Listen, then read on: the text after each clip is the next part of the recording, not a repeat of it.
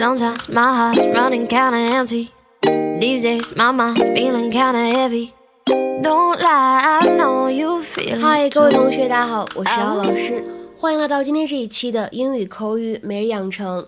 今天的话呢，我们要学习的节目会稍微有一些难度。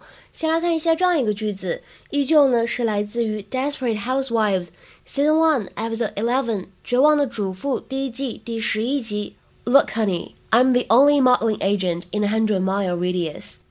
Hey, look, honey, I'm the only modeling agent in a 100 mile radius. Look, honey, I'm the only modeling agent in a hundred mile radius. 亲爱的，我是这方圆一百里之内唯一的模特经纪人。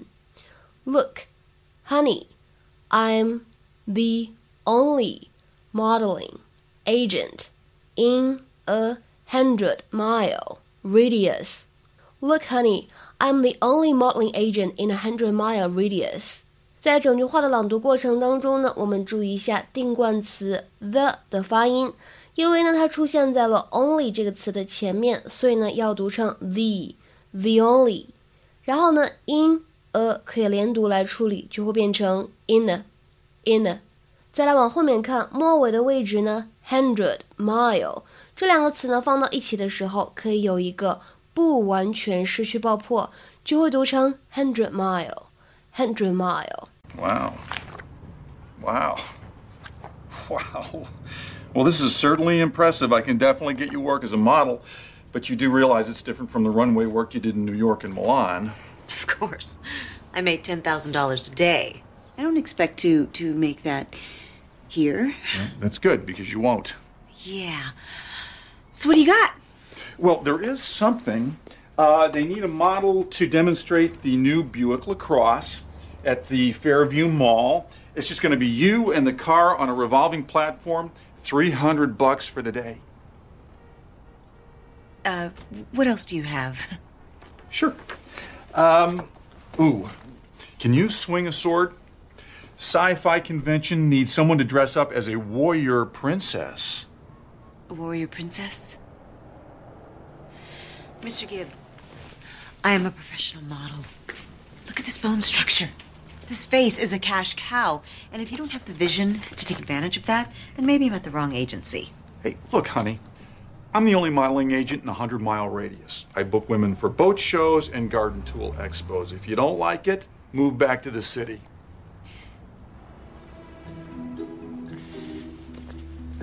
This, um, Buick thing, does it include lunch? 在今天节目当中呢，我们主要来学习两个知识点。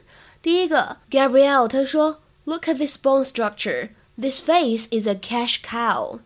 Look at this bone structure. This face is a cash cow. Look at this bone structure.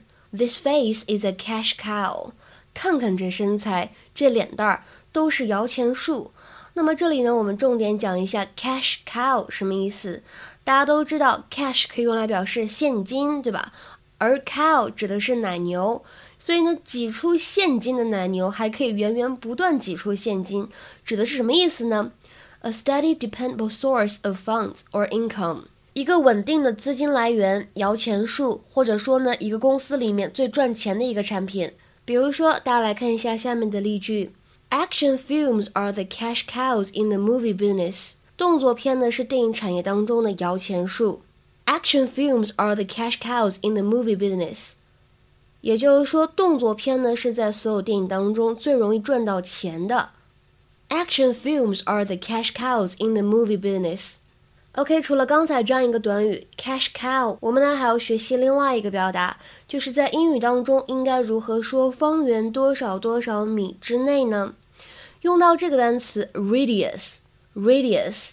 半径或者范围，the radius around a particular point is the distance from it in any direction。所以呢，如果我们把一个地方呢当做是一个圆心，那么可以画出来一个圆。这个圆呢，就指的是我们说的一个范围。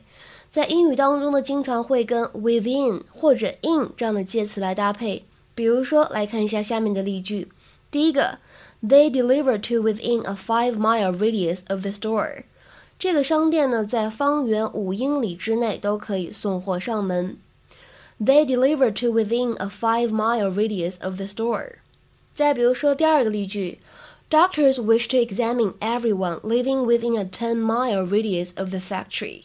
医生们呢，希望给住在这个工厂方圆十英里之内的每一位居民都检查身体。Doctors wish to examine everybody living within a ten-mile radius of the factory。第三句话。All roads within a two-mile radius of the stadium were closed. All roads within a two-mile radius of the stadium were closed. 体育场外方圆两英里的路都被封闭了，都被封锁了，就不能走了。All roads within a two-mile radius of the stadium were closed. 如果呢，你最近有买房的打算，置业顾问呢，可能就会跟你说，这个房子它的位置真的是特别的便利。the station, shopping center, and school lie within a one-mile radius of the house. 车站、购物中心和学校呢，都在这个房子附近一英里的范围之内，所以说是非常的方便了。The station, shopping center, and school lie within a one-mile radius of the house. 今天的话呢，请同学们尝试翻译一下下面这个句子，并留言在文章的留言区。Nick has searched for work in a ten-mile radius around his home. Nick has searched for work in a ten-mile radius around his home。 这句话应该如何来翻译会比较符合我们的汉语言表达习惯呢？在这里我再说一下，三月五号。晚上七点二十分的时候呢，我们的视频直播发音的课程就会正式开课了。那么目前呢，还剩下不到十个名额。大家呢，如果对自己的发音的音准不是特别有自信，或者呢想系统的去学习一些比较基础的发音的技巧，比如说像连读、失去爆破。弱读、清辅音浊化等等这样的现象，欢迎大家添加我的微信 teacher 幺幺五，最后一个五呢是阿拉伯数字，前面呢全部都是小写的英语字母，大家可以联系我索要免费的试听课。OK，我们今天呢就先说到这里了，拜拜。